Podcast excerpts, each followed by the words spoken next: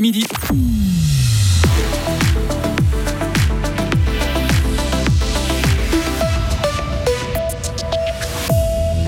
La Suisse investit toujours plus pour innover, pandémie ou pas. Quelle leçon pour l'Union européenne secouée par un scandale de corruption Le sapin en pot à replanter, bonne ou mauvaise idée Un agriculteur nous donne son avis en fin de journal. Météo, demain temps assez ensoleillé sous un ciel voilé, puis euh, suite euh, de semaines variables, venteuses et douces avec euh, quelques averses. Sarah Camporini, bonjour. Bonjour Greg, bonjour à toutes et à tous. La Suisse, toujours à la pointe de l'innovation. La preuve avec ses dépenses en matière de recherche et développement, elles ont en effet continué d'augmenter dans les entreprises privées, même pendant la période de crise sanitaire. L'Office fédéral de la statistique chiffre à 4% la hausse des investissements entre 2019 et 2021.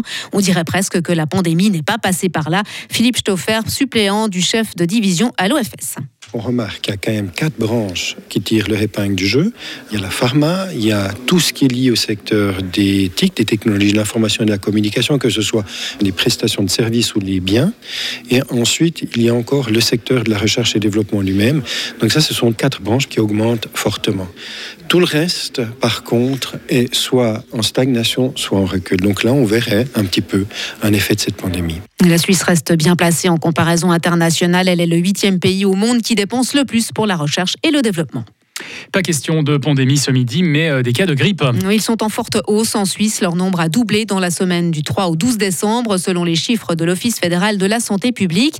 La progression est particulièrement importante dans les cantons d'Argovie, de Bâle, Soleure, des Grisons et du Tessin. Et le taux de consultation le plus élevé concerne les 5-14 ans. Valérie Piller-Carrard veut repartir pour un tour au Parlement à Berne. La socialiste fribourgeoise de 44 ans est candidate pour effectuer un nouveau mandat de conseillère nationale. Elle l'annonce aujourd'hui.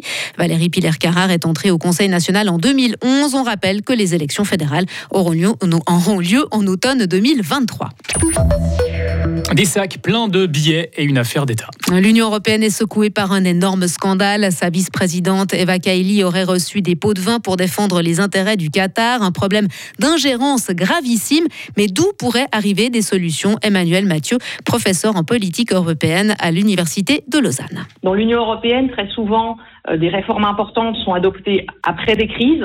Donc les crises mettent en lumière les faiblesses du système institutionnel européen et c'est ça qui donne une impulsion pour adopter des réformes importantes. Donc euh, là, j'imagine que c'est quelque chose de similaire qu'on va voir, mais évidemment, ça reste encore à ça reste encore à voir. Donc euh, c'est une opportunité pour l'Union européenne d'améliorer son système institutionnel et on, on, verra ce que les institutions euh, décident de faire à l'avenir. Entretien complet avec Emmanuel Mathieu dans notre éclairage de 12h30 et sur frappe.ch. Criminalité encore avec l'augmentation des euh, cambriolages durant l'heure d'hiver. L'an dernier, la police a recensé plus de 800 cambriolages dans notre canton. Pour y échapper, euh, équipez votre logement d'alarme, de caméras ou encore de serrures à trois points. Comptez aussi sur vos voisins pour surveiller quand vous n'êtes pas là et simuler une présence. Si malgré tout des malfrats s'introduisent chez vous, il faut être minutieux, comme le rappelle Stéphane Progin qui travaille à la mobilière. Appelez immédiatement la police. À ce moment-là, contactez aussi votre assureur. Vous devez faire une déclaration le plus rapidement possible, transmettre à l'assurance les documents que va vous transmettre la police et remplir une déclaration avec toutes les valeurs, lister finalement tous les objets qui vous ont été volés. Il faut bien comprendre que le principe de l'assurance, c'est le principe de la confiance. Et en cas de dommage, certes, l'assuré doit prouver son dommage. Maintenant, si on nous dit j'ai 600 francs dans une tirelire, ça me semble tout à fait plausible et nous allons indemniser ce montant-là. Au niveau des valeurs pécuniaires, le meilleur conseil que je puisse donner, essayez dans la mesure du possible d'en avoir le strict minimum à domicile les assurances limitent la couverture en cas de vol. C'est uniquement en vol par effraction et généralement cette somme est limitée à 5 000 francs. Mais il y a aussi des précautions à prendre avant de se faire cambrioler au cas où, comme faire un inventaire de ces objets de valeur. Leur estimation par des experts permettra aussi d'éviter d'être sous-assuré et donc de ne pas être dédommagé au bon prix. Fribourg va se doter d'un registre cantonal des poursuites. Le gouvernement transmet aujourd'hui son projet de loi au Grand Conseil. L'objectif est de mieux tracer les mauvais payeurs. Il ne sera plus possible de déménager et changer de district pour obtenir un extrait des poursuites vierges, comme c'est le cas aujourd'hui.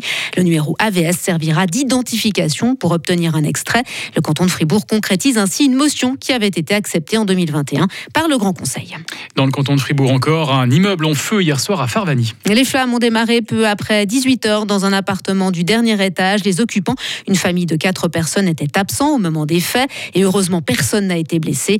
Les pompiers locaux ont pu empêcher la propagation du feu au reste du bâtiment. Cinq personnes doivent toutefois être temporairement relogées en raison des dégâts et une enquête est en cours sur l'origine du sinistre. Noël, c'est dans moins d'une semaine. Pour quel type de sapin avez-vous opté Le sapin en pot à replanter est la nouvelle tendance depuis quelques années. Le principe des sapins qui ont été arrachés avec leurs racines pour pouvoir être replantés à la fin de l'hiver. Mais ce n'est pas une bonne idée selon le fribourgeois Jean-Jacques Fumschilling. Il est agriculteur spécialisé dans la production de sapins de Noël depuis plus de 20 ans à Lully dans la Broye. Il y a 80% de ces sapins qu'on a achetés en pot, ils vont mourir. Alors, c'est mieux les couper ou les laisser mourir dans le pot. Parce que si toi il est au salon, il pense que c'est l'été, il va monter la sève, et puis après on le remet dehors, et puis il va claquer. C'est dommage, ça fait un immense travail, le transport, tout ça, et puis écologiquement, pour moi, c'est pas bon du tout. Mais alors que faire des sapins une fois Noël passé? Eh bien, en ville de Fribourg, des chevaux passeront les ramasser dès le 9 janvier et durant deux semaines. Retrouvez toute l'info sur frappe et frappe.ch.